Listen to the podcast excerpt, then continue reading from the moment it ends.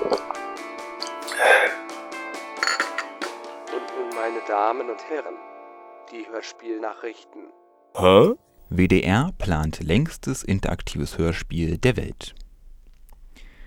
100 Stunden oder länger soll es dauern und jeder soll sich daran beteiligen können.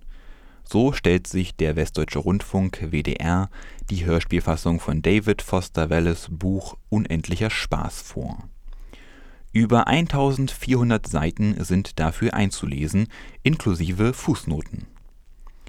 Der WDR ruft seine Hörer und grundsätzlich alle hörspielbegeisterten Menschen dazu auf, sich über die Internetseite unendlichesspiel.de eine Buchseite zu sichern und sie selbst einzusprechen.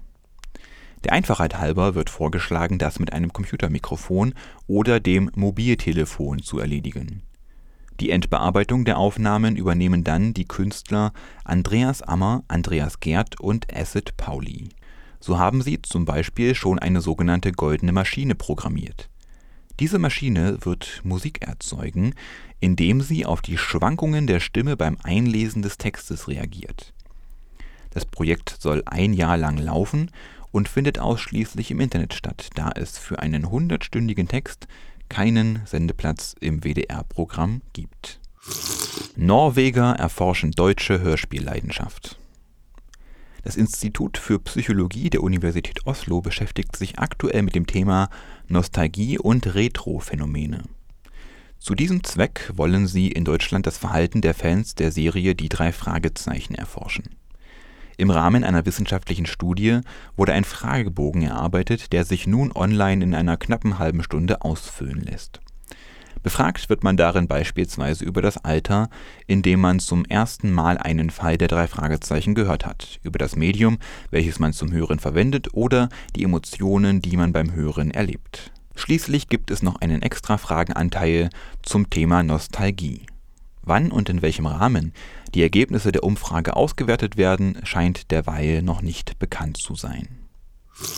Dritte Hörspiel-Ringvorlesung in Kassel. Im April 2016 startet in Kassel der dritte Teil der Ringvorlesung unter dem Titel Von Baby Blocksberg bis TKKG Kinderhörspiele aus gesellschafts- und kulturwissenschaftlicher Perspektive in acht Veranstaltungen werden verschiedene Dozentinnen und Dozenten zu einem Teilbereich dieses Überthemas referieren. Gesprochen wird dabei über normativ-kulturelle Tierkonstruktionen in der schönen Welt des Benjamin Blümchen, die Alsterdetektive, Jugendkrimi zwischen Lokalkolorit und affirmativer Staatsbürgerkunde oder die auch als Comic sehr umstrittene Folge Tim und Struppi im Kongo auch die drei Fragezeichen, die sich in den ersten beiden Teilen der Ringvorlesung bisher nicht einreihen konnten, finden diesmal ihren Platz im Programm. So geht es unter anderem unter dem Titel So sind halt Jungs um Genderkonzepte in den Hörspielserien Die drei Fragezeichen und dem dazugehörigen Ableger für Mädchen Die drei Ausrufezeichen. Die Ringvorlesung findet über das gesamte Sommersemester an der Universität Kassel statt, in der Regel montags 18 Uhr im Hörsaal 2. Soweit die Hörspielnachrichten. Hm.